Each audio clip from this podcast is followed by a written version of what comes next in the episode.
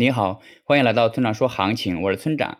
现在是北京时间五月二十五日的上午八点零五分，BTC 即时价格三九零零一 U。我们先来看今天的行情。那昨天的反弹呢非常强劲，直接突破了近期的下降趋势线，这就是超跌后的报复性反弹。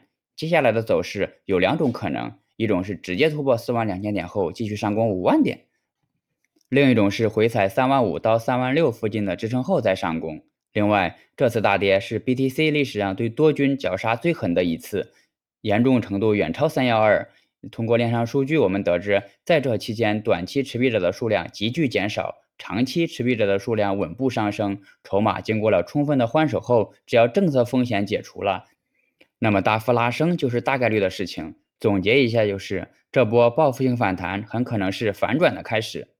接下来是交易思维模块，今天再谈谈跟单操作。呃，我的观点还是不变，那就是不建议大家跟单。理由如下：一，如果你跟对了，就会把对方过分神化，放大了对方的实力，而忽略了自己的存在价值；二，如果你跟错了，损失了本金，还买不到经验教训；三，无论你跟对还是跟错，只要是跟单，就相当于放弃了独立思考和决策能力，慢慢的就会像吸毒一样上瘾。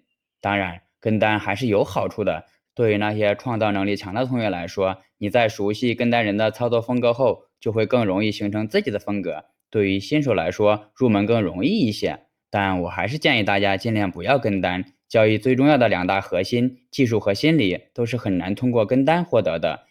你经历过并反思之后，才能把经验带走。当然，如果有一天币圈完全合规了，那对于那些没时间或没有条件参加交易的人来说，就很可能适合跟单操作。现在你看到的那些开放式基金，它们的本质就是跟单，只是基金更省心，连操作都有人帮你做。